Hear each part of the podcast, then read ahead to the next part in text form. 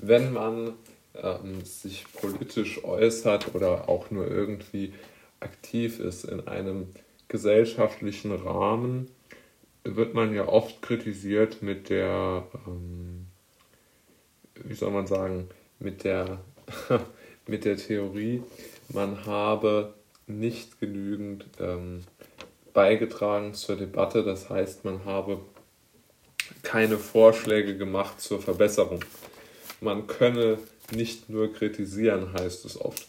Beispielsweise werden oft Oppositionsparteien mit diesem, ähm, mit diesem Vorwurf belegt oder auch Menschen, die sich der sogenannten äh, Verantwortung entziehen, wenn sie eine Regierung nicht mitbilden möchten oder sagen, unter den Umständen bleiben wir lieber in der Opposition.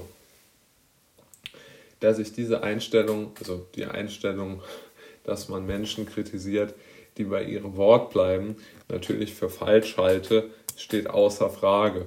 Aber heute möchte ich zwei Aspekte beleuchten, die aus meiner Sicht, die für mich die wichtigsten politischen Stellschrauben wären, an denen man drehen müsste, um einfach einmal ein besseres Bild der ähm, Realität zu haben. Und das wären auch meine politischen Vorschläge, sodass mir nicht vorgeworfen werden kann, ich könnte keine konkreten Vorschläge nennen. Mein erster Vorschlag bezieht sich auf die Organisation. Aus meiner Sicht ist es von zentraler Bedeutung, dass der Staat, und dafür sind ja die Politiker nun mal zuständig, perfekt oder perfekt vielleicht nicht, aber sehr gut organisiert ist. Das bedeutet für mich, dass der Staat immer verschiedene Szenarien antizipiert und diese ähm, dementsprechend ausarbeitet, welche ähm, welche Möglichkeiten der Staat hat, dann dort seiner Bevölkerung ein bestmögliches Leben äh, zu bieten. Ja, also der Staat müsste einen enorm breiten Erfahrungsschatz dafür aber aufbauen. Das heißt, er müsste Menschen aus der Naturwissenschaft, aus der Geisteswissenschaft, aus den verschiedensten Disziplinen, aber natürlich nicht halt irgendwelche ähm, äh, Menschen, die irgendein Studium absolviert haben, sondern Praktiker. Er müsste äh, sehr, sehr viel mehr ähm, aus Menschen ähm, hören, die tagtäglich mit der Materie, in der sich der Staat ja auch tummelt, zu tun haben. Mit Bauern, mit Unternehmern, mit äh, Krankenschwestern und, und diesen ganzen Themen. Ähm, da müsste der Staat viel, viel mehr aus meiner Sicht ähm, proaktiv herangehen, herantreten an die Leute und immer wieder große, wie auch immer dargestellte Konferenzen abhalten, wo der Bürger, der Beteiligte sofort Feedback geben kann und somit für eine viel, viel bessere Organisation ähm, stehen könnte aus meiner Sicht. Und der zweite Punkt, man nennt ja den wichtigeren Punkt immer zu Ende, zum Ende hin, und das ist für mich ganz, ganz klar die Problematik, dass wir schon, glaube ich, eine Krise in der Demokratie oder in der demokratischen Ordnung haben, wenn es eine Alternativlosigkeit aus einer so bezeichneten Mitte des Parlaments vorgetragen wird und der parteipolitische Pluralismus total auf der Strecke bleibt.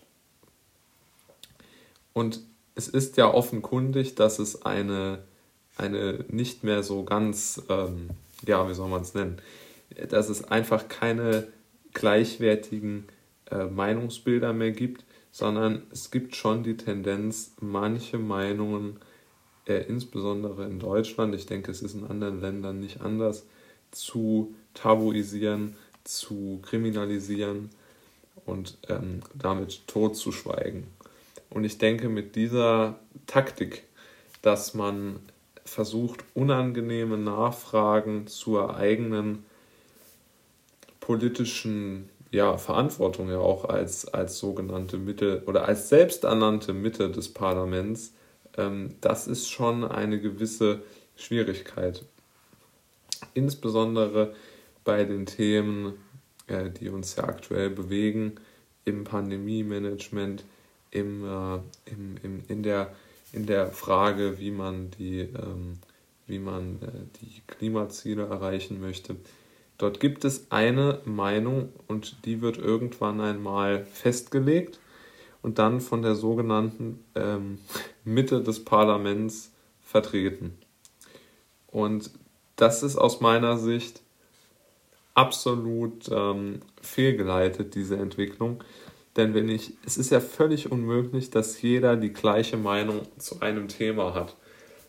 Und es wird aus meiner Sicht sehr, sehr, sehr, sehr stark darauf gesetzt, ähm, so eine Art Schwarmintelligenz zu erzeugen. Ich weiß es auch nicht, aber man versucht einfach damit zu punkten, dass man sagt, die Mehrheit ist dafür, also wird es schon richtig sein. Und ich glaube, das ist wirklich das große Problem. Und ich glaube, also was mich am meisten stört an der aktuellen Mitte des Parlaments, wenn man so will, ist, dass sie dem Individuum ganz, ganz wenig Wert beimisst. Und das, obwohl man ja das erwarten könnte, dass die FDP im Grunde genommen hier ähm, in der Bundesregierung viel, viel mehr für den Einzelnen machen würde. Aber die Politik, die aktuell gemacht wird, nicht nur im Pandemiebereich, auch im Wirtschaftsbereich, die ist wirklich von einem Kollektivismus getrieben. Ja? Es wird nicht gesagt, wir schauen zuerst einmal, wie sich so die Inflation entwickelt, sondern es wird gesagt, wir geben einfach mal 60 Milliarden für ein ähm, Klimapaket aus, wo kein Mensch so wirklich weiß, was damit gemacht wird und für das ja auch im Grunde genommen ja überhaupt gar keine gar kein Bedarf in dem Sinne besteht, als dass jetzt es eine konkrete revolutionäre Technik gäbe, die man jetzt möglichst schnell bestellen müsste oder so.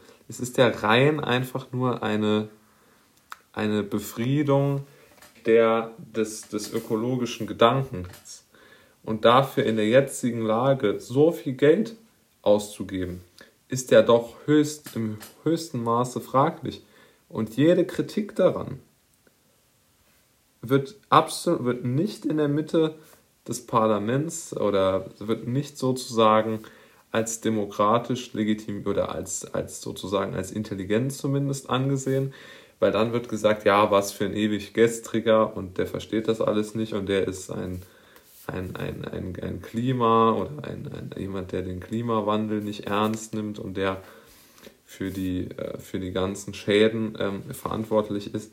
Also es ist doch eine wirklich bizarre Debatte, dass es eine Meinung gibt und der kann man dann bedingungslos ähm, auf der, auf der Grundlage dieser Meinung kann ich dann jedes Gesetz, jede Ausgabe legitimieren. Und dass es niemand wirklich kritisiert, dass zum Beispiel in einer solchen Phase 60 Milliarden einfach mal so in einen, Nachtrag, in einen Nebenhaushalt gestellt werden und dann auch von einem FDP-Minister, das verstehe ich echt nicht. Ja, also das wären so meine zwei Punkte, die mich am meisten stören. Also der ich würde es noch so mal zusammenfassen oder was ich ändern würde. Ich würde es versuchen, den Staat mehr in die Richtung einer proaktiven Rolle hin zu organisieren, der versucht, mit den Bürgern im Dialog die bestmöglichen Lösungen zu finden. Und der zweite wichtige Punkt ist, dass man das Wort Alternativlosigkeit aus der Mitte des Parlaments komplett streicht.